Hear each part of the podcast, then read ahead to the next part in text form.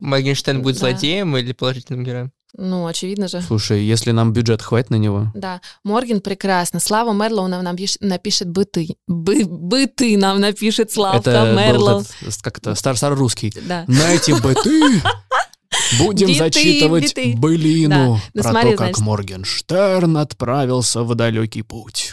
А за этой прекрасной царевной Олей Бузовой. Неожиданно, кстати. Ну почему нет? А Собчак может ведьму озвучить какую-нибудь. Да, come on, всем радиостанциям или кому-то, кто делали радиоспектакль, у кого права на радиоспектакли старые, ну вот достаньте вы эти архивы, достаньте вы эти кассеты, переведите их в digital, перевыпустите, ну это ж круто. Перезапишите, в конце концов. Столько актеров, столько актрис крутых.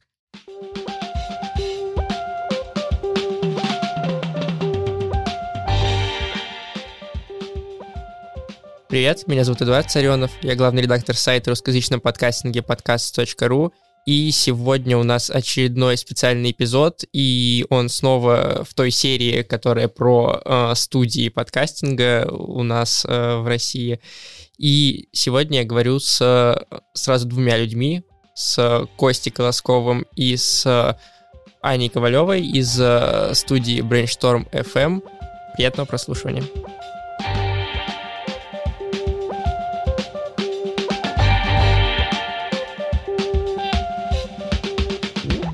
Мы сегодня поговорим с вами, в принципе, о вас, о том, как э, ваша студия появилась, о том, как она функционирует, о том, какие проекты вы делаете. Так что э, это самое время, чтобы рекламировать себя. Э, давайте начнем с э, простого. Э, расскажите, как вы решили создать подкаст-студию. Э, насколько я знаю, вы оба учились за границей. Вот, и вы оба учились не на связанные с подкастингом профессии. А Как вы вообще к этому пришли? Все верно. Мы учились за границей и не только. Мы с Костей выпускники МГИМО, у нас действительно разный бэкграунд. А, Я по образованию политолог, а Костя финансист. И после того, как мы закончили бак- бакалавриат, наша жизнь нас раскидала по разным странам и городам, и мы, в принципе, продолжили свое обучение, только немного в разных э, областях, как, в общем-то, это и было до. Ам, Мой мастерс, моя магистратура была в Лондоне, в медиа и коммуникациях, в принципе, в новых медиа, что, честно говоря, с подкастингом, наверное, связано. В Лондонской школе экономики, а Костя учился в HEC Париж. Это французская бизнес-школа, где он а, изучал азы менеджмента корпораций. Да, стратегический менеджмент. Все верно. А, Мы действительно вернулись а, в Россию, где, в общем-то, у нас была а, корпоративная карьера. А, Я начала свою карьеру в коммуникационном агентстве, а потом перешла в Яндекс, где я проработала приблизительно 5 лет и занималась международными коммуникациями. То есть, а, в общем-то, я работала в индустрии тег, а, и рассказывала иностранным журналистам, что прикольного и классного делают российские программисты. А у меня бэкграунд чисто финансово-консалтинговый, потому что занимался налоговым консалтингом, потом консалтингом в сфере supply chain менеджмента, потом работал в э, сфере слияния и поглощений в технической компании при крупной нефтяной российской компании. Вот, так что вот был мой карьерный трек такой примерно. А, Наша история с подкастами началась года три назад. Костя очень увлекался подкастами. Я человек, э, наверное, легкий на подъем и открытый ко всему новому, плюс человек, который умеет двигать э, идеи, которые нравятся другим. И а, так начался наш э, первый подкаст «180 градусов», и, в общем-то, из него и выросла студия. Мы не плани... Я, я не планировала делать студию, а, я как бы хотела один проект, и мне он очень нравился, Просто в какой-то определенный момент к нам стали приходить э, компании, которые стали просить э, сделать как 180 градусов. И мы очень долго отнекивались. э, я говорила, ну, ребята, это же невозможно, там же мы, это же вообще вот только про нас и так далее. А потом как-то мы с Костей э, подумали, у нас была стратегическая сессия в кафе, и мы решили, а почему нет, если предложения поступают, это же классный путь для развития. И, наверное, это был первый раз, когда мы действительно а, взглянули на подкастинг как на полноценную работу. Потому что до этого момента подкастинг всегда был хобби. У Кости продолжалась его корпоративная карьера. А, Я ушла уже на тот момент из Яндекса, но у меня продолжались а, проектные какие-то дела, и я продолжала работать. Ну вот, так что студия выросла, а, можно сказать, органически. из-за нашего популярного подкаста «180 градусов». Но сейчас вы оба, получается, только этим занимаетесь, только студией. Да, в сентябре вот 2020 года я ушел с корпоративной работы и теперь полноценный стопроцентный предприниматель. И стопроцентный Аня... подкастер. Стопроцентный подкастер, да. Все, мне кажется, свое свободное и несвободное время уделяется развитию студии, созданию подкастов, придумыванию чего-то. Ну, в общем, все, чем занимаются предприниматели. Ну да, я в этом году, а, вот был праздник предпринимателя, оказывается, есть такой день, 26 а, мая или что-то в этом духе, и я впервые подумала, что ого, это и мой праздник тоже, и я на удивление комфортно себя чувствую в этом качестве, потому что до этого момента у меня всегда были какие-то вопросы к себе и к мирозданию, что же делать, как же развиваться, а вот в этом предпринимательском качестве оказалось, что находиться очень интересно. Да, я тоже себя на самом деле никогда не мыслил предпринимателем. Им, наверное, если бы не встретил Аню и не поддался ее оптимизму и потоку того, что можно что-то создавать, я бы, наверное, им и не стал. Расскажите, как у вас э, распределяются обязанности э, в работе над студией? Э, ну как? Ань Ковалев, генеральный директор, генеральный продюсер, генеральный креативный продюсер, Кость Колосков, этот... Э, главный редактор. Главный редактор, главный редактор, это приятно. Ну и там продюсер линейный, и вот это вот все. Но на самом деле самое главное, наверное, это то, что мы друг друга поддерживаем и стараемся культивировать сильные стороны друг друга. А, наверное, моя сильная сторона, и, в общем-то, это мой бэкграунд, это коммуникации, и я больше занимаюсь именно пиаром, общением с клиентами, общением, наверное, с потенциальными заказчиками, слушателями.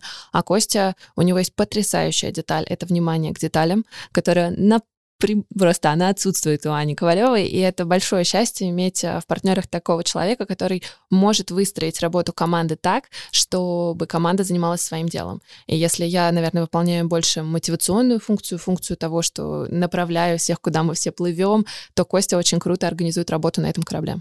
И, в общем, я плохой полицейский в данном случае. Ну, тоже меняется. У нас а, есть такая игра, кто, кто сегодня будет плохим полицейским. Да, это большая, на самом деле, трудность для людей, которые привыкли и всегда хотели быть хорошими полицейскими. Но нам приходится, в общем, эту игру иногда разыгрывать. Но в этом и сила тандема, когда вы можете действительно меняться, и каждый выполняет свою роль, и даже мы можем, условно, мы взаимозаменяемы иногда в некоторых вопросах. Угу. Мне кажется, есть э, одна вещь, которая волнует всех людей, особенно Сергея Епихина. Э, почему Brainstorm FM или Brainstorm FM? Э, у этого есть интересная история. Я подкастами стал увлекаться лет 5 или 6 назад, когда работал э, в Подмосковье. Ну, то есть, чтобы, добра- чтобы добраться до работы, нужно было там сделать две пересадки, это все занимало полтора часа. И мой плейлист мне, естественно, очень быстро надоел, и мне посоветовали послушать подкасты. Тогда я не представлял, что это такое. Зашел вот в это вот фиолетовенькое приложение на телефоне, и в русскоязычном подкастинге тогда еще не нашел для себя ничего интересного. Но мне посоветовали западные. Там первый был Serial, потом Startup, и, в общем, вот так вот так вот я в это погрузился и понял, что я стопроцентный аудиал. Это безумно интересно, безумно круто. И очень захотелось сделать что-то свое. Но, естественно, сомнения, все это очень было долго-долго-долго. И в итоге мы э, с ребятами, когда мне подарили оборудование на день рождения, мы собрали студию у меня дома, мы обсуждали, как бы можно было там назвать этот э, медиапроект. И мне понравилось сочетание brainstorm.media и даже я этот хостинг приобрел, чтобы сделать потом сайт, когда сделаю студию, бла-бла-бла. А в итоге, пока ничего не делал, у меня, естественно, этот... Ой, не хостинг, а домен, господи, извините, пожалуйста мои друзья из IT-сферы. А, в общем, этот домен был уже просрочен, мне кто-то его перекупил, и когда я пытался уже, когда мы с Аней стали э, более активно сотрудничать, я решил его снова приобрести, а в итоге нашел только brainstorm.fm, что в целом в моем сознании тоже клево сочетается и хорошо звучало, и так я его приобрел. И он вот ждал своего часа, когда же мы наконец-то с Аней создадим не просто подкаст 180 градусов, а уже полноценную студию. Потому что в моем сознании человек, который вырос на стартап, конечно же, хотелось это делать в промышленных масштабах и делать крутые коммерческие истории. И вот э, так исторически сложилось, что brainstorm.fm остался с нами. Ну, я приняла эти правила игры. Что я могу сказать? У нас была проблема такая и до сих пор есть. Подкаст.ру в Телеграме. Э, адрес у него пишется через ноль а не через букву О, ну, то есть не подкаст.ру или там подкаст.ру или даже нижнее подчеркивание, через нолик, потому что все вот эти привычные э, адреса, которые должны были бы быть и которые мы бы с удовольствием использовали, заняты, и более того, заняты неработающими каналами, у которых нет контактов. И поэтому мы тупо не можем связаться с авторами этих телеграм-каналов, чтобы попросить их как бы, ну, поменять э, свой адрес, если они все равно не делают э, ничего в этих каналах. Ну, теперь ты знаешь, кто так делает. Может быть, пройдет года два, и они создадут свою телеграм-студию. Все понятно, да. Давайте поговорим про позиционирование студии. Чем отличается ваша студия от других? На чем вы специализируетесь? А, смотри, мы наверное, в подкастинге получается около трех лет, что для российского подкастинга уже срок. И я думаю, что, наверное, мы одни из таких самых ранних участников именно российского а, рынка подкастов. Что касается того, что мы делаем сейчас, мы, я думаю, что мы входим там в тройку лидеров по количеству аудитории, а, наших проектов по портфолио брендов, с которыми мы работаем. Почему так и что нас отличает? Ну вот я люблю думать, что в первую очередь работают не с какой-то компанией или с каким-то продуктом, а работают с людьми. И, по крайней мере, чаще всего от наших партнеров мы слышим какие-то благодарные комментарии, что они очень рады, что они выбрали именно нас, потому что, э, когда работают с нами, отмечают команду, отмечают, э, что мы не просто предлагаем какие-то нестандартные идеи, но, в отличие от многих других, мы умеем доводить их до конца, что, наверное, вообще в креативной сфере а, особый талант, потому что идей много, идей крутых много, и на самом деле ребят, которые готовы и хотят что-то реализовывать тоже много. Вопрос их сорганизовать, вопрос действительно довести это до какого-то логического завершения. А, мне кажется, что у нас а, сильная какая-то ну, вот замотивированная, молодая команда, которую мы очень любим, и мне хочется верить, что нам в кайф, и им в кайф. И я думаю, что это тоже видно в наших продуктах, потому что если ты горишь тем, что ты делаешь, то на самом деле рядом с тобой зажигаются и другие глаза или уши, которые тебя слушают. Поэтому вот э, если говорить о позиционировании, э, ну, я правда считаю, что наше огромное преимущество — это наша команда и именно то, что мы занимаемся этим проектом. Костя, ну, я еще, наверное, добавлю то, что у нас нашу команду и нас Саня отличает. Нам очень нравится пытаться и пробовать делать что-то новое. И мне кажется, по тем проектам, которые мы запускали, мы запустили там условно первый подкаст «Дебаты», мы попробовали себя в аудиовикторине, чего как бы до нас там не делали. Условно, мы даже сделали первый подкаст про логистику, и вот даже условно сейчас там появилось несколько новых. Мы не боимся реализовывать свои крутые идеи. Это подкаст музы, господи первый художественный, условно, такой иммерсивный подкаст. Мы не боимся реализовывать что-то новое. Мы любим подходить к задачам креативно. Нам, наверное, пока не очень... Да не то, что пока, нам просто не очень интересно повторять то, что уже есть, и мы всегда пытаемся придумать что-то, какой-нибудь новый ход, новую фишку, чтобы изменить и перепридумать то, что мы уже даже сами делаем. И мне кажется, наша еще сильная сторона в том, что мы на самом деле ребята, у которых был корпоративный опыт, но мы ребята, которые всегда были творческими чуваками в корпоративной среде. А, у нас нет опыта работы в медиа, но мы как раз знаем, как работает изнутри бизнес. И для, на самом деле, брендовых и корпоративных подкастов это супер ценное качество, потому что ты можешь подойти к решению их проблем и задач, как будто бы если бы ты работал с ними. И вот мы даже думали о том, что отличает нас от других, и вот у нас есть так такая как присказка, а, это творческий подход к бизнесовым задачам потому что, в общем и целом, мы, так, знаешь, мы не определившиеся, то ли мы про творчество, то ли мы про бизнес, и вот мы поняли, что мы соединяем в себе эти две вещи достаточно органично. А вы говорите про команду, сколько людей и кто с вами работает, в каком э, качестве? Это постоянные люди или это люди, которые проектные, вы их привлекаете на отдельные подкасты? Как у вас это работает внутри? На самом деле, недавно мы делали э, такой большой сбор команды и немного офигели, как сильно выросла наша команда. Я понимаю, что там, если говорить о каких-то числах огромных корпораций, это просто песчинка в океане, но на самом деле, ну, для, для нас э, сейчас у нас много людей, у нас 10 э, человек. А, мы начинали с ребят на парт-тайме, то есть мы привлекали на конкретные проекты, и сейчас мы продолжаем иногда эту историю, если конкретный проект требует специалистов, которых невозможно как бы привлечь к другим вещам, но вот эти 10 человек с нами работают постоянно. Это редакторы, продюсеры, звукорежиссеры, композитор, дизайнер, даже два у нас. То есть э, все люди, которые на самом деле нужны в креативной команде, и эм, ну, мы занимаемся не только подкастами, мы, в принципе, делаем креативный контент. И вот все люди, которые для этого нужны, у нас, э, в принципе, в команде есть. А как вы их привлекали? Ну, в смысле, это все ваши знакомые или вы пользовались какими-то...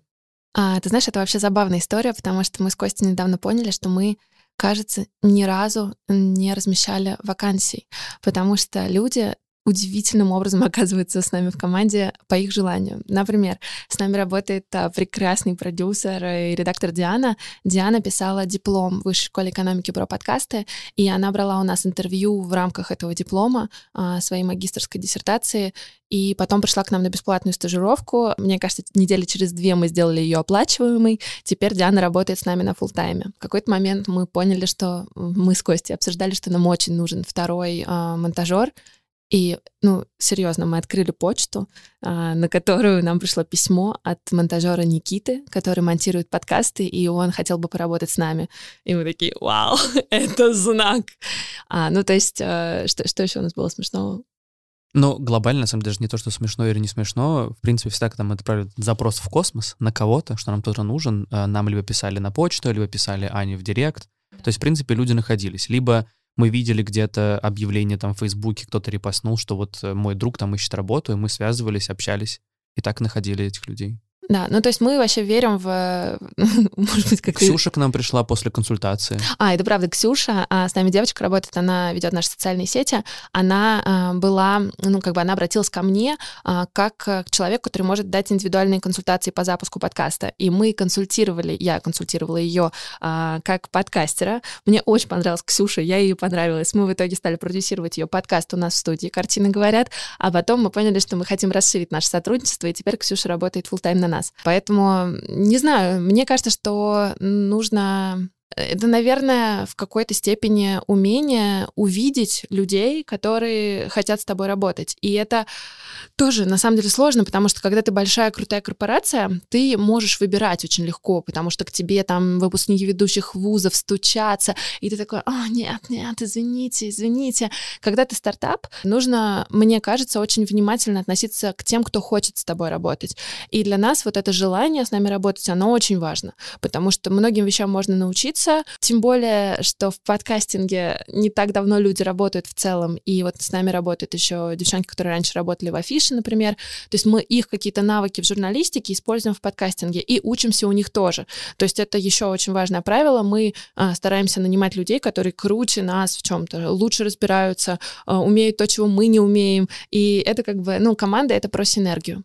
Вот, кстати, про вот эти навыки. Вы делали 180 градусов, и в какой момент и как вы поняли, что, блин, ну вот помимо того, что вам приходили заявки от э, студий и от брендов, как вы вообще поняли, что, ну, вообще-то мы можем как бы еще другие подкасты тоже запускать. Вообще-то мы как бы, у нас есть навыки, которые позволят нам это делать. Да, мне кажется, в принципе, это понимание приходило сразу. Ну, то есть, когда подкаст 180 градусов э, разросся и стал действительно одним из топовых подкастов на российском рынке, нам приходили еще новые идеи того, что можно реализовать в аудио. Я подкасты слушаю уже очень давно и понимаю, чего, например, не хватает. Или то, что хотелось бы запустить самому.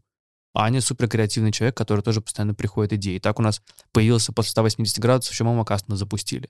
То есть это такой уже второй проект, попробовать себя в чем-то новом. После этого как бы приходили, когда бренды, действительно мы уже думали, они просят запустить что-то похожее на 180 градусов, но зачем, если можно под их задачу придумать что-то более крутое? А, мне кажется, у Кости действительно очень крутое знание рынка и русскоязычного, и англоязычного, и он своего рода, я его называю визионером подкастинга, поэтому а, мы всегда ориентировались на его внутренние ощущения, а у меня, как мне кажется, достаточно хорошая насмотренность и, ну, вообще ощущение тренда.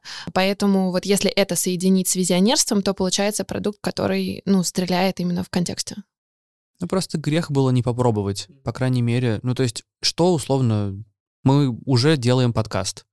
Что нам стоит запустить еще один? А потом, когда он пошел, а что нам стоит запустить еще один? И вот так вот потихоньку, когда мы поняли уже, что э, мы своими силами можем запустить кучу всего, стали появляться люди, которые нам стали помогать. Мы поняли, что вот вместе с командой можем запустить еще больше. И вот так как-то уже потихоньку это растет, растет органически.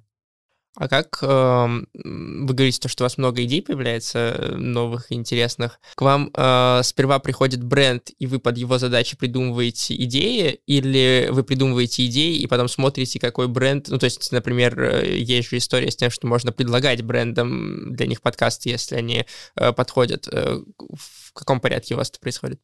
И так, и так это работало. Были какие-то вещи, которые очень хотелось реализовать, и нужно было найти спонсора такие кейсы есть. Были э, кейсы, когда либо мы выигрывали тендер, либо к нам приходил партнер с запросом. И дальше мы уже подкручивали его идеи и помогали найти какой-то оптимальный формат. Поэтому эта история работает в оба конца.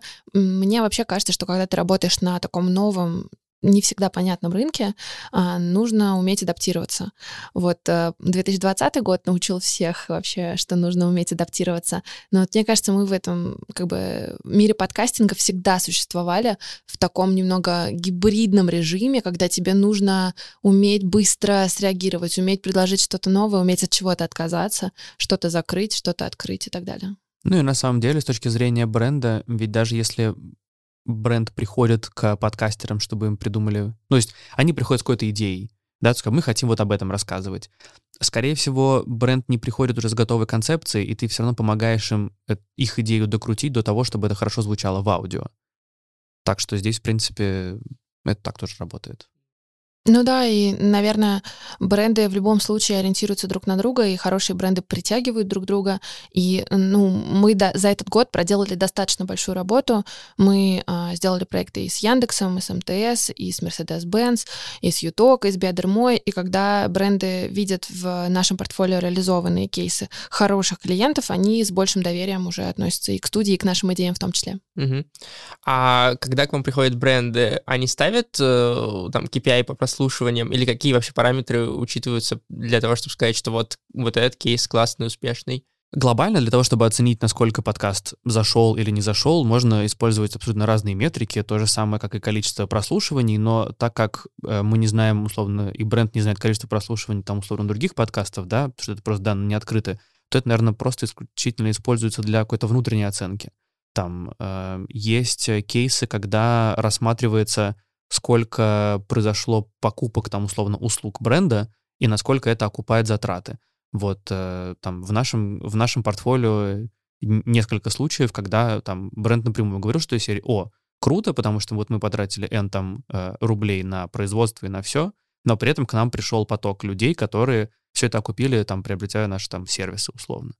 Все зависит от задач бренда, потому что у кого-то есть задача позиционирования, построения новых взаимоотношений с условными инфлюенсерами, эмоциональной связи с аудиторией, у кого-то есть задача на приток новых клиентов, поэтому здесь э, самый главный и важный вопрос, на который бренд должен себе ответить, это какая задача. А дальше уже под нее придумывается и концепт, и уже рассчитываются те или иные KPI. У вас есть несколько эксклюзивов для Яндекса, вот уже перечисленные там дебаты Тут тоже интересно, в каком порядке у вас происходили разговоры с Яндексом, если вы можете это рассказать. То есть это вы придумали, вот классно было бы сделать подкаст дебаты и пришли к Яндексу и предложили, и они согласились, или это была история, то, что Яндекс хотел какой-то эксклюзивный подкаст от студии Brainstorm FM, и вы такие вот, смотрите, есть такая идея. Это долгая история. Она была с длинным питчингом, и это не единственная идея, которая обсуждалась. Это, наверное, идея, которая понравилась больше всего Яндексу, и которую мы уже докручивали и реализовывали не единственная концепция, которую мы предлагали. Надеюсь, не последнее, что мы сделаем. А, но у Яндекса, как и у любой площадки, которая заинтересована в привлечении уникальных э, посетителей, был запрос на что-то, чего, ну, что будет отличаться. А, поэтому там им не очень были интересны шоу-интервью, например. Их много, они хорошие, но они уже есть. И они спросили нас, э, что мы можем предложить такого, чего нет. И дальше уже креативная студия начала брейнстормить идеи и предлагать предлагать разные концепты. Мы общались месяцев пять, прежде чем одобрили вам слово. Это вот подкаст «Дебаты». Э, с аудиовикториной «Основательный квиз» было сложнее, потому что вроде бы сама по себе идея сделать аудиовикторину э, нравилась, но мы сделали, мне кажется, пилотов семь, прежде чем э, утвердить э, финальную концепцию в том ключе, как мы будем двигаться.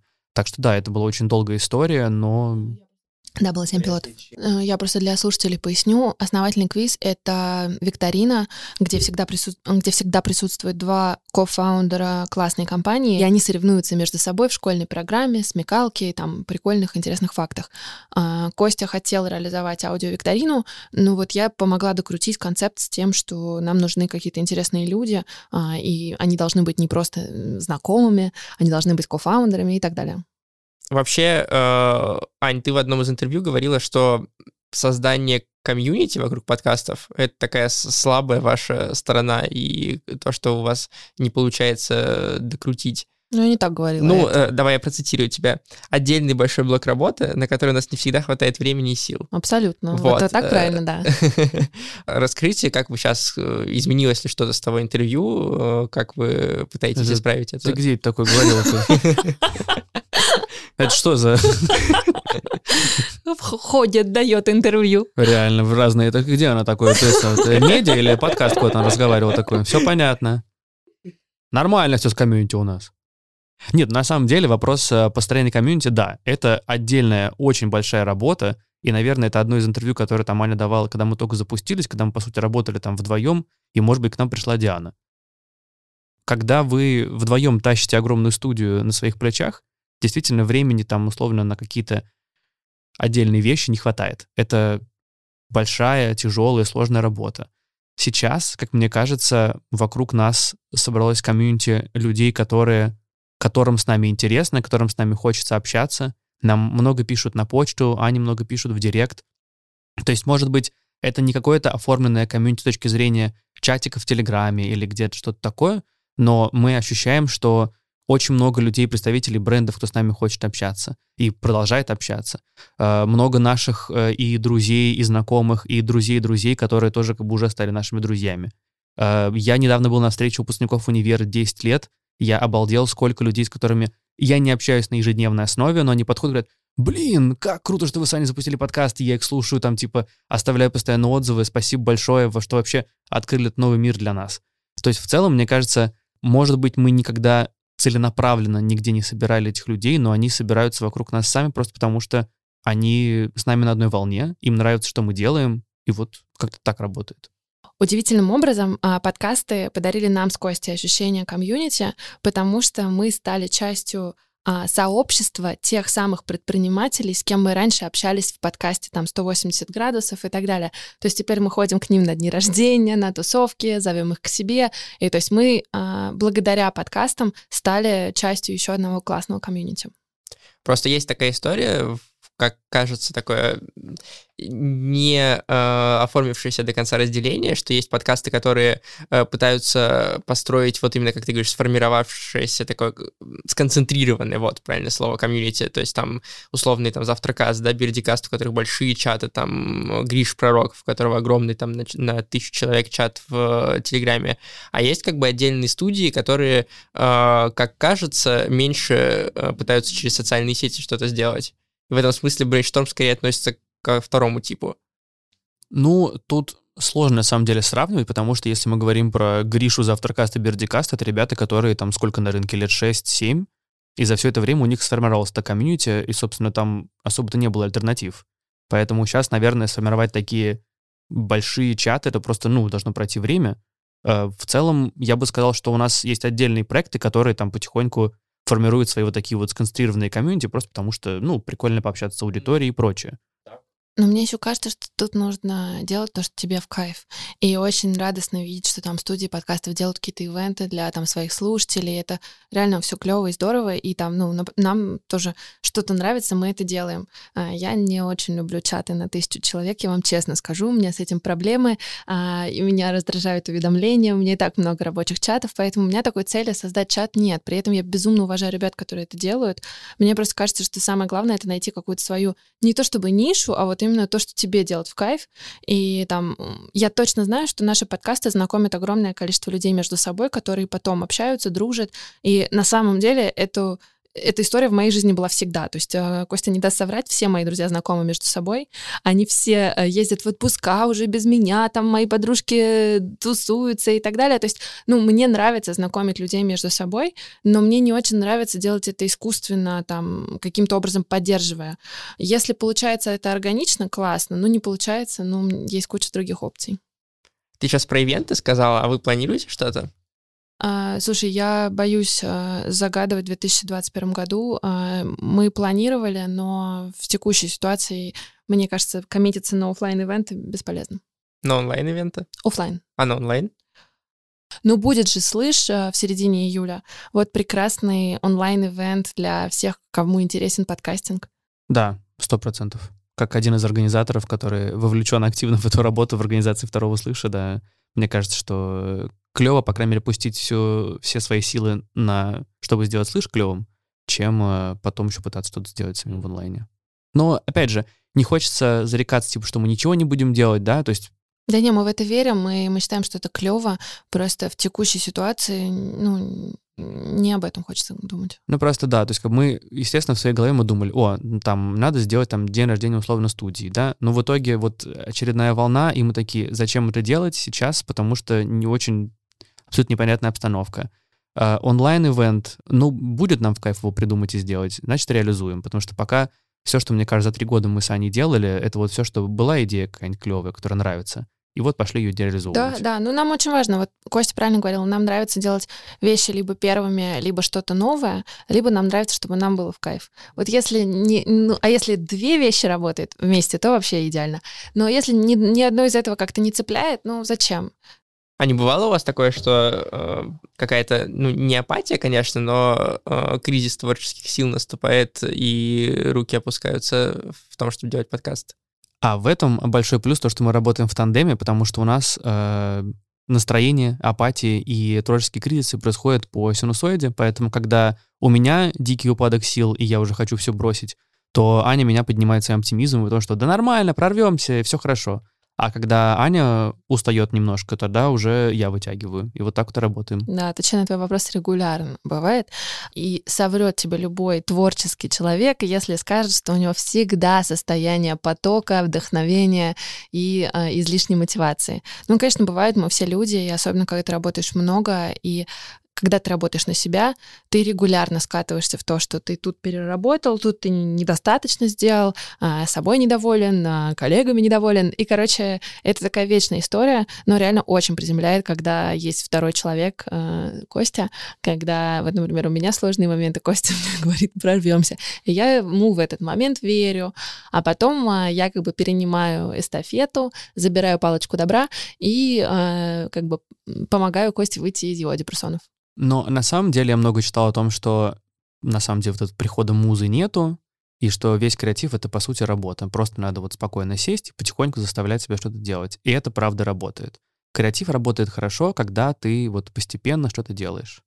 Мне еще кажется здесь важным сказать, что мы с Костей, как на самом деле и многие, прошли путь от хобби до full-time работы, и, конечно, это отличается, потому что когда ты занимаешься чем-то для души, когда это твоя а, душина, и когда а, ты отдыхаешь в этом, это совершенно разные вещи, чем когда ты постоянно общаешься с клиентами, получаешь отказы, где-то правки бесконечные, и ты думаешь, боже мой, вот на что я подписалась.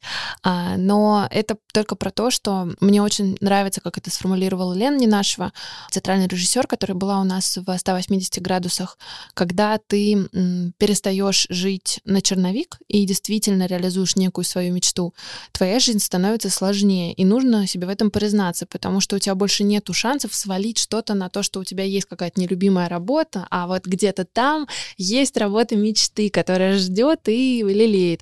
А на самом деле твоя работа мечты прямо здесь и сейчас, она не такой мечты, как ты думала, потому что мечта часто отличается отличается от реальности, но в этом тоже свой кайф, и это, наверное, ну, некое такое взросление и ответственное отношение просто к жизни, когда ты понимаешь, что ну, это работа, и в любой работе будут и плюсы, и минусы. А какие самые сложные моменты у вас были за вот эти три года, что вы делаете подкаст? Ну, наверное, первый сложный момент — это признаться себе, что мы студия, и что это теперь наша полноценная работа, потому что, ну, ну, все равно нужно сделать переход от такого корпоративного мышления до того, что вся ответственность на наших плечах, что мы вот друг друга поддерживаем, что как бы от нас реально многое зависит, от наших решений, действий. Мне кажется, что это не какое-то одно событие, это Ой, наверное, знаешь, философски тебе отвечу. Самое сложное — это быть честным в моменте, честным с собой с точки зрения, а то, что я сейчас делаю, продолжает меня драйвить или нет. И вот мне кажется, что вот этот момент честности с собой, он очень важен в работе, и в том числе, если ты понимаешь, что какой-то конкретный проект тебе, может быть, уже не так интересен, он начинает забирать силы, а не давать их, или, ну, просто в нем нет как бы такого былого смысла для тебя, то честнее его либо менять, либо закрывать и так далее.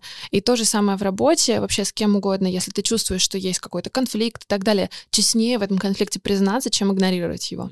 Поэтому, если говорить о сложных моментах, я не буду выделять отдельно, я просто скажу, что очень сложно, на самом деле, не просто признать себе, что это студия, а еще как бы вот каждый день э, говорить себе, вот тут вот факап, вот тут вот не получилось, потому что вот это, ну то есть просто быть честным с собой, это не очень просто. Ну и тут, наверное, нужно дополнить, что не только честным с собой, но и честным с партнером, потому что, наверное, когда вы работаете в тандеме, довольно сложно разговаривать друг с другом. Э, этому тоже нужно учиться.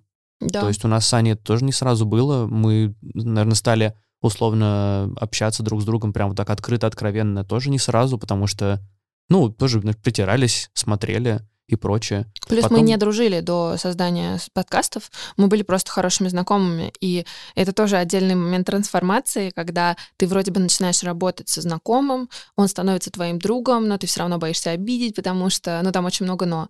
И вот этот момент притирки, он очень важен, и, наверное, то, чему мы научились за эти три года совместной работы, это разговаривать с друг другом и в том числе озвучивать, если что-то идет не так. Ну и не обижаться на честность, потому что в любом случае, когда вы это обсуждаете, вы все равно становитесь сильнее и сможете уже выработать нормальное решение, которое устроит обоих, и можно двигаться дальше.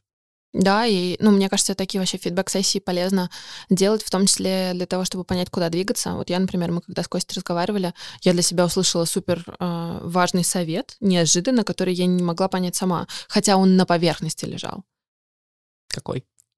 А, Костя мне сказал, что его идеям иногда не хватает моей энергии и деятельности. Ну, то есть из разряда, что у него клевые э, мысли в голове, но он как бы нуждается в моей поддержке, чтобы я в это поверила. Потому что если, короче, значит, э, фишка про нашу студию, если Аня не верит в какой-то проект, он вряд ли случится.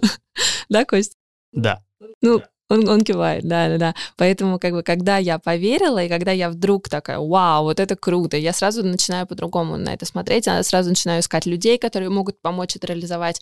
И вот, например, подкаст Музы, это изначально Костина идея.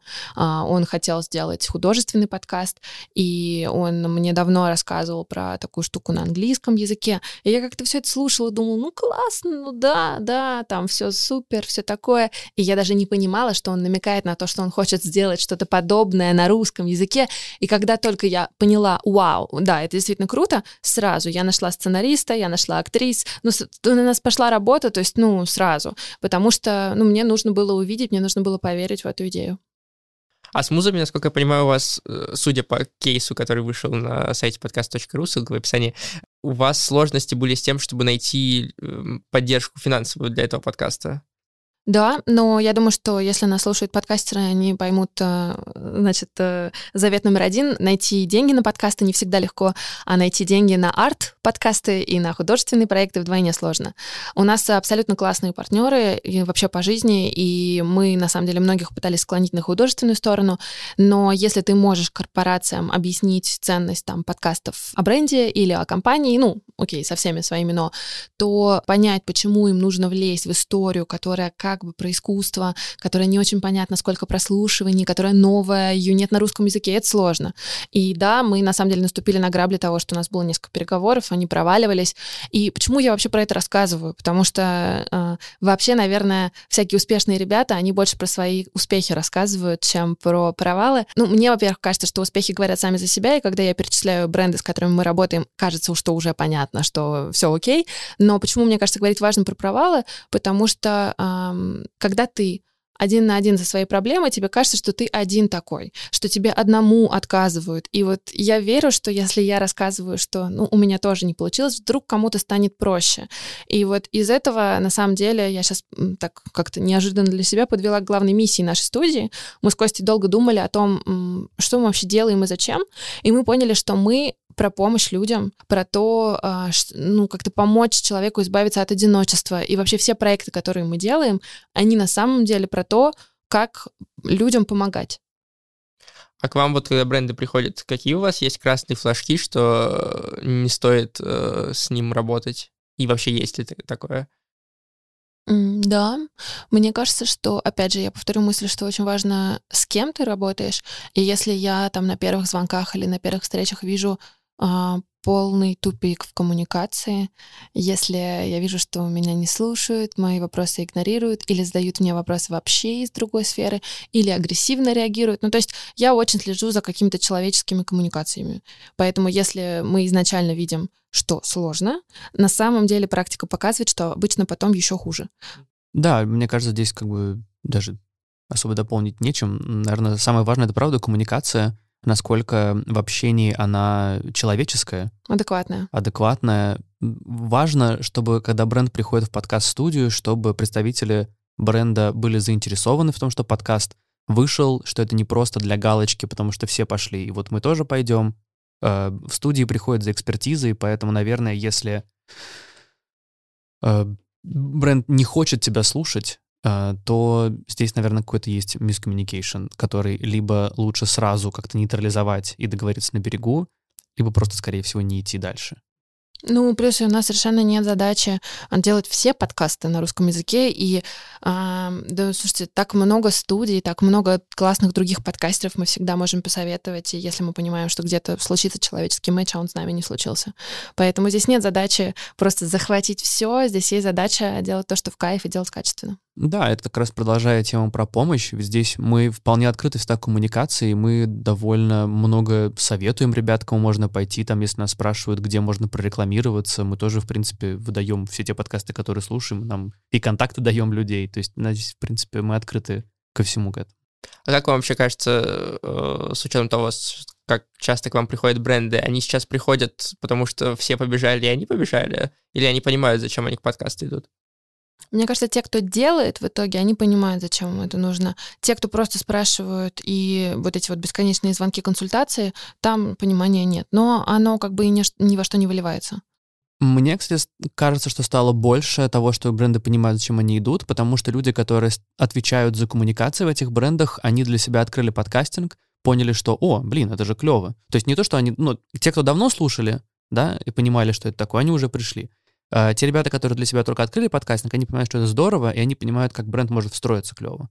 Так что этого стало больше.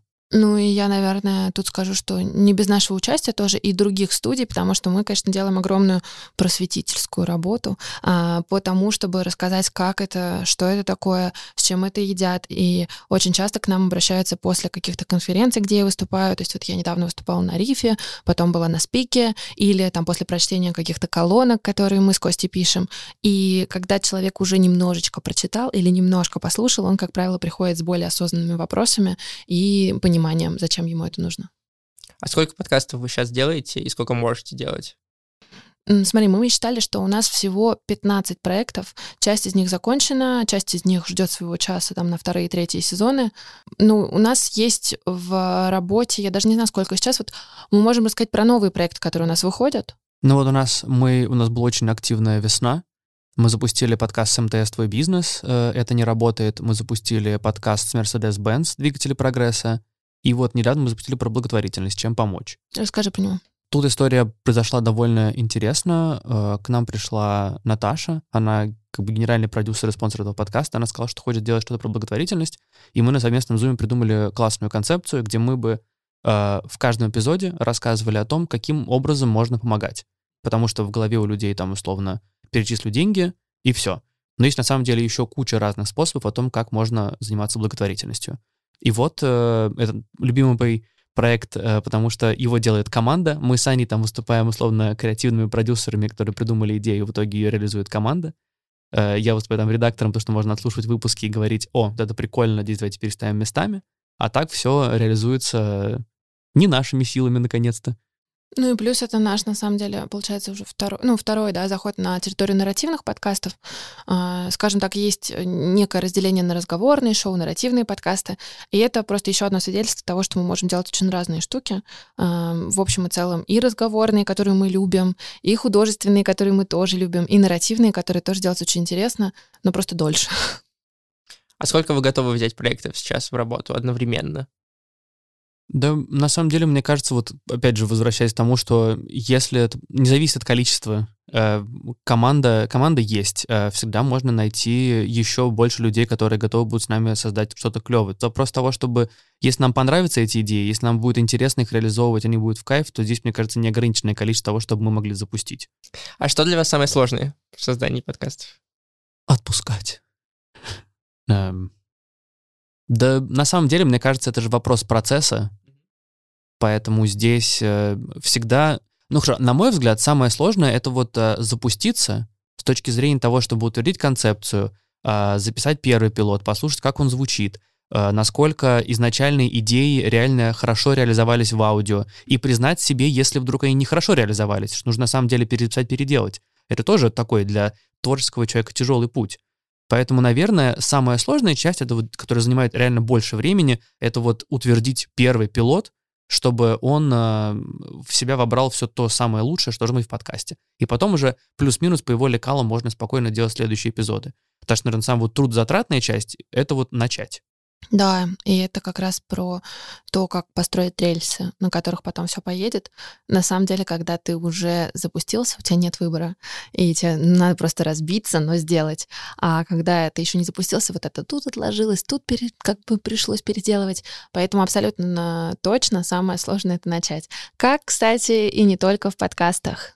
Да вообще, в принципе, ну, всегда тяжело начинать. Потом уже, потому что думаешь, о, ну ладно, не получится, и вот это мусолишь, мусолишь, а в итоге как бы попробовал, о, ну работает. Ань, ты сказал, что у вас не только подкасты, вы не только делаете подкасты, у вас были еще другие аудиопроекты. Можешь про них тоже рассказать, как вы их делали, почему они такую форму приняли?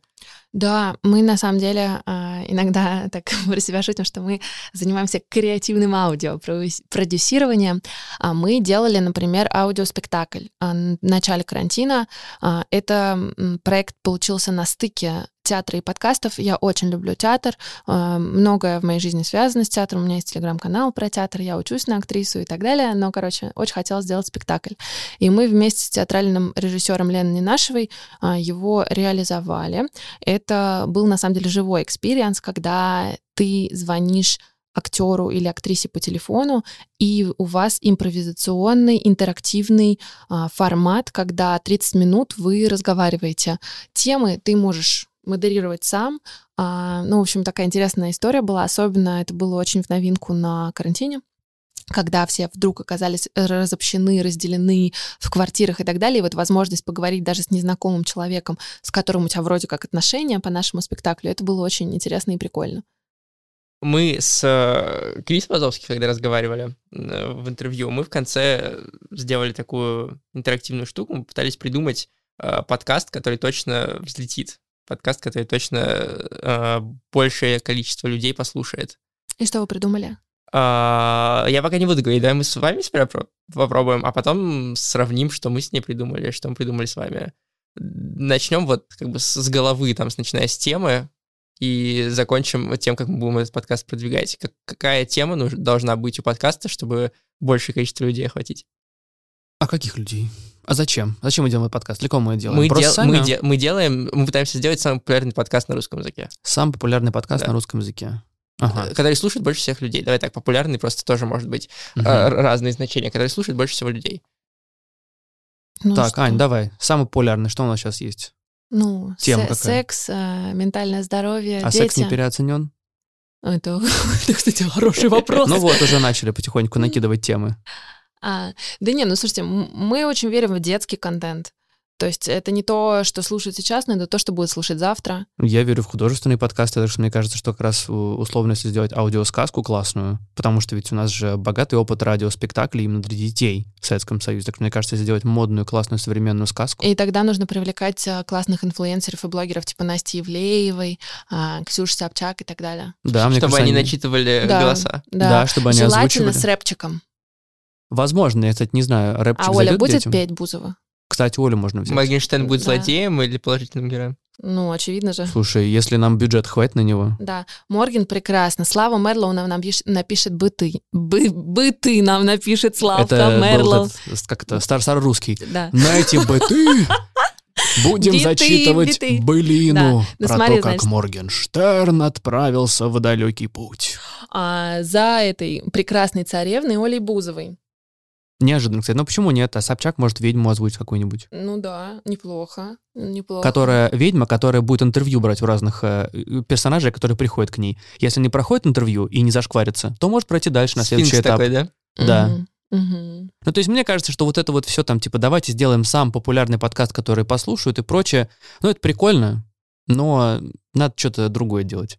Я, короче, верю, вот художественный подкаст А сказка, про былину, короче. про что? Особый путь России? Слушай, вот это неплохо, Неплохо? неплохо, но Да. это опасно. Нас поддержат. А, ну что, ну, ну, ну вот былину, нам Ну, нравится. давайте, реально, худо вот... э, Давай Так, художественная хорошо. былина Да. с Моргенштерном и Олей Бузовой. Да. Хорошо. ам, Как мы будем... э, Ну, понятно, мы уже биты придумали, там Да, у рэп, нас значит, Слава, у нас, Слава будет- у нас будет активное музыкальное сопровождение в Да. подкасте. Ну, кстати, мюзикл, подкаст Spotify мюзикл я слышал. С подкаст Да, почему нет? Кстати, есть подкаст мюзикл 36 Questions, три эпизода по полтора, по, по полтора часа, по-моему, каждый. Э, чума. Кстати, Кстати, Дизер выпустил первый, э, первый музыкальный подкаст стримингового сервиса э, в России на Молодцы, языке. кстати, Дизер молодцы. С- Сегодня новость буду про это писать. Ну вот, значит, у нас там песни тоже будут. Да. Мгм. Да, у нас. Подкаст Причем «Музыка э, окей». мюзикл, именно мы будем писать песни-то э, На оригинальные. Моргенштерн, кстати, на старославянском был прикольно. Ну, неплохо, да. Нет, я к тому, что А, это ой, будет... как- надо Как эти, э, господи, э, как- какой-то же, господи, шикарный был про, про гитары, поющие гитары, был э, вот э, детская сказка, я тысячу раз ее слушал, но в далеком детстве. Вот такой вот реально сделать детский мюзикл, подростковый можно даже. Ну, и даже не детский. Подростковый, я такой бы вот Для сказал. всех актуальный. Да, Мы его на всех площадках выпускаем, или мы делаем эксклюзив. На всех. на На всех. всех. но мы можем сделать какой-то доп-контент и под Apple, и под Spotify. В общем, Если такое, нужно. Если нужно. Хорошо, как мы будем продвигать его? Кроме того, что э, Собчак и Моргенштерн расскажут у себя в Инстаграме про. Ну что, у нас будет конференц-звонок с Моргенштерном, директором а, по работе с молодежью Альфа-банка. А его Он- уволили, по-моему, так что нет. Ну, там, сло- там сложная, Сложная история, да. да. Не заплатили просто зарплату, поэтому он Да, решил да, но уволиться. мы пообщаемся с э, теми, кто действительно умеет привлекать внимание к своим действиям. Ну да, наверное, через инфлюенсеров пойдем, что. Да, Морген и Оля, они хороший тандем. А работает ли э, реклама в Инстаграме через инфлюенсеров для подкастов? А, мне кажется, зависит от того, какая реклама. Если у нас действительно участвует Морген и Оля, наша будет работать. А я скажу так, наша всегда работает. Ну, надо же как-то тоже по- повыпендриваться. Еще клип надо снять красивый. А, вот это можно, на кстати, новое деле. для подкастов. Не так часто появляются даже трейлеры видео Конечно. Ну, Эд, Да. ну ты знал, к кому обращаться. Клип нормальный снимем. Ну да. На Да. самом деле, ведь, э, по крайней мере, если мы позовем ребят, у которых есть э, хорошие раскачанные YouTube-каналы, мы можем там пустить такой видеотрейлер о том, что та же Неплохо, Ксения да. Собчак пусть снимет, как она сыграла там, переоденем ее условно. Она, кстати, раз. очень любит эту историю. Она С переодеваниями. Да, она Да, очень да, да. много... У нее такая политическая сатира, мы подскажем ей. Ну вот, Да. почему нет? Да, Можем Пивоварова позвать, он будет играть какой-нибудь персонажа, типа там какой-нибудь кот ученый, который там все комментирует. да, неплохо. Можно и в валенках. Ну, Парфенова или Пивоварова? Пив- Пивоварова. Пивоварова. У Парфенова не очень, по-моему, раскачанный YouTube. Парфенов Ну, может Парфенов э, может дегустировать вино рядом. Может, кстати. Там Мгм. же нужен персонаж, который дегустирует вино. В любой сказке нужен персонаж, который дегустирует вино. Ну, медовуху, назовем так. У нас... Хотя можно и вино, в конце концов. я там был, я пиво пил. Это Вот. нормальное название, да. Отлично. Да, какое должно быть название? Давай, раз уж мы сюда пошли. Какие названия на русском языке должны быть, чтобы они работали хорошо. хорошо? Ну, ладно. А у Некрасова нет на это копирайта? Он 70 лет назад, больше 70 лет назад, Берем. так что Берем. Кому на Руси жить хорошо. хорошо. Хорошая сказка получится, кстати. Офигенно. отлично. Э, Что обложка? Ну, в старорусском стиле какие-нибудь там, типа, как, ну, вот сказочные стандартные вот иллюстрации, Мгм. можно что-нибудь в таком формате. Либо э, Не типа будет восприниматься как старый, старый какая-то штука. Знаешь, как есть сейчас, э, если зайти в тот же Яндекс или особенно на Soundstream, например, зайти и посмотреть там сказки, там, знаешь, вот эти вот старые обложки, которые были на книжках, на э, пластинках, и не, не затеряется ли? А мы в другую категорию пойдем. Либо можно затеряемся там. фотосессию в старорусском стиле. В Не, а деревню. фотосессия, а всех не, всех не, как, э, не фотографируешь так, чтобы Они всех было видно. не одновременно, там как-нибудь сменяющаяся обложка, ну там из разряда разные обложки. Знаешь, как вот делают, например, у Вога не одна обложка, а 10. Ну там из разряда. Ну, я э, просто думаю, как это технически потом будет реализовать на в разных плеерах. А то есть тебя меньше волнуют переговоры с Моргенштерном, чем... Да. Ну окей, а этим же я буду заниматься. Да, Прости, я забыла. Я забыла, да. Я-то обложку буду думать, придумывать дизайн. Как ее разместить там? Да, знаешь ли, это не так уж и просто, если 10 разных. Не, надо стильно, fashion, например, э, там, не знаю, ну, короче, какой-то фотосет э, в деревне с колодцем.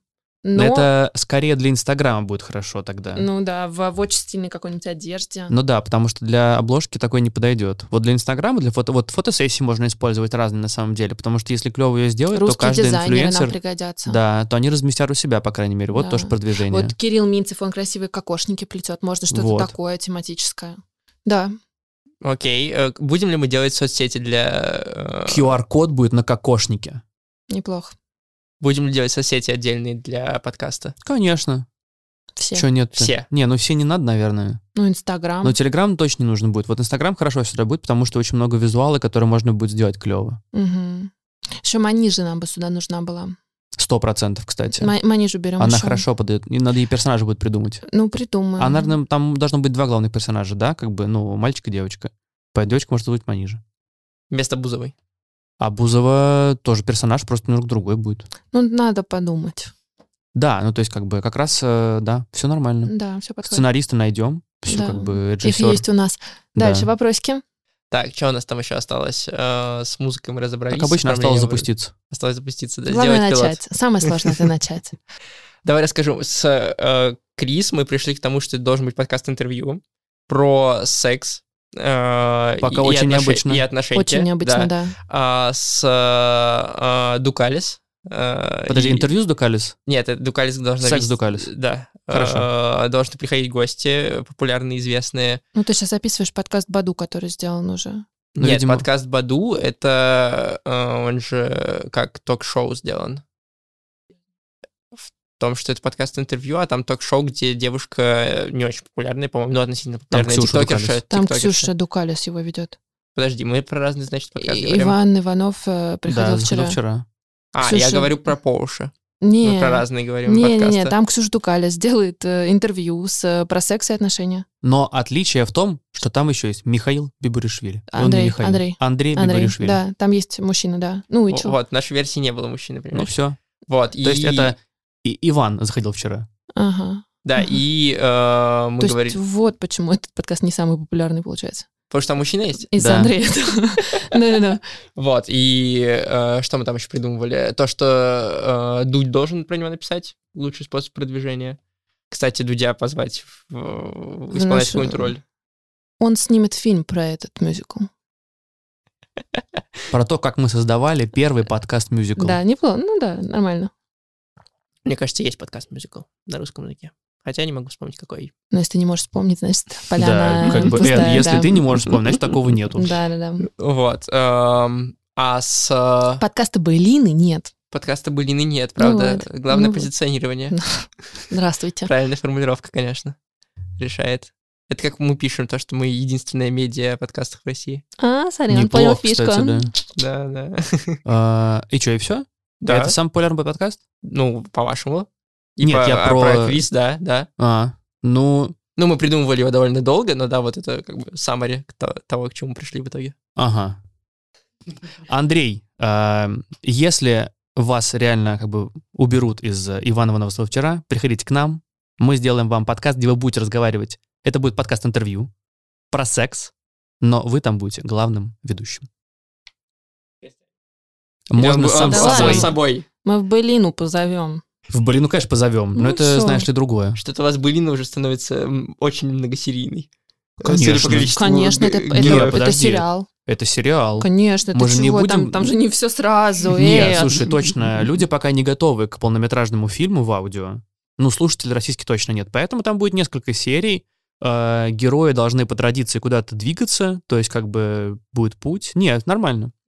Это как-то очень напоминает мне «Сектор газа», который сделали же тоже Слушай, мюзикл. А может быть, кому на Руси жить кайф? Блин, неплохо, Неплохо? кстати, да. Жалко только, что Моргенштерн закрыл, по-моему, этот ресторан. По-моему, открыт. Открыт уже? Да. Ну ладно. Да. Кому на Руси жить Ну, кайф? возможно, Роспотребнадзор его закрыл, кайф, но это Может другое. быть, в кайф, да. Ком- Ну, то есть Вот хорошо, вот Да? кому на Руси жить в кайф неплохо, да, мне неплохо, нравится. да, вот так берем. Сразу же как-то, да, да, Да, вот, вот он микс хороший Ей! получился, да. Вот так Миллениалы мы придумываем подкасты. Вы, вы- выбрали и решили. Ну, норм, Галочку поставили. Как вы вообще верите в художественные нарративные подкасты в России? да.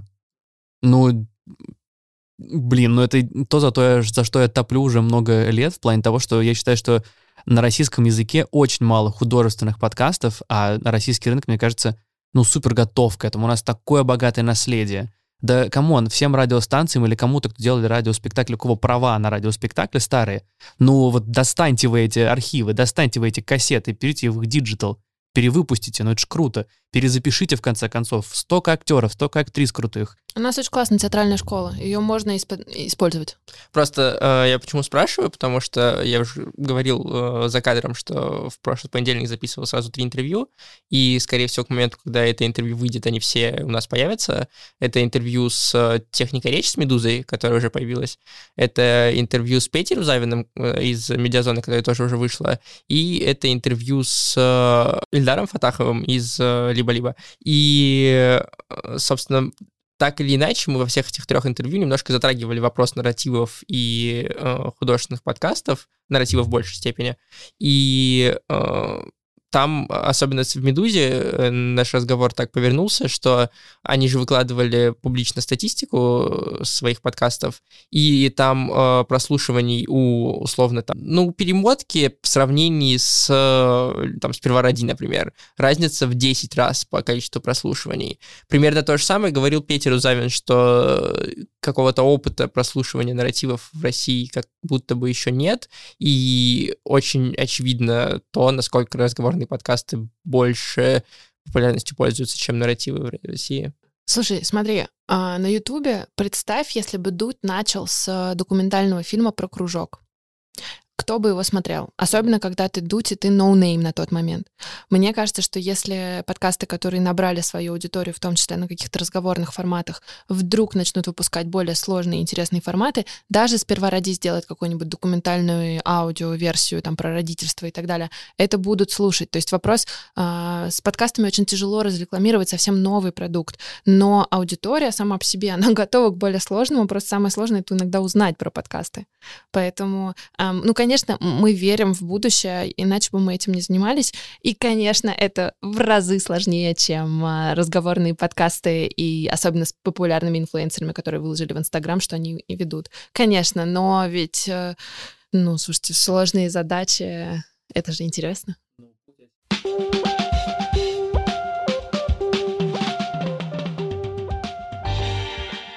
Не, ну я, как раз эту мысль, которую я хотел озвучить, это не то, что я говорю, что серии художественный, или там нарративный, или документальный захватит теперь все пространство. Нет, конечно. Э, Просто ниша еще пока свободна, там есть еще что сказать, и как раз нужно ее занять, и нужно это сказать. И тогда будет просто большое разнообразие, и, наверное, даже и больше слушателей тогда придет, потому что, ну вот человек приходит, думает, о, ну здесь все разговорное, я не очень хочу такого. Он не знает, что есть более развлекательный контент, есть э, интересный, необычный, скажем так, контент. Ну вот, а если он появится, и слушатели придут. Так что вот, вот мой, мой, мой прогноз, мое визионерство. Осталось Ане теперь реализовать мои визионерские мысли. Мне кажется, это отличное завершение. Спасибо вам большое, что вы согласились на этот разговор. Спасибо большое.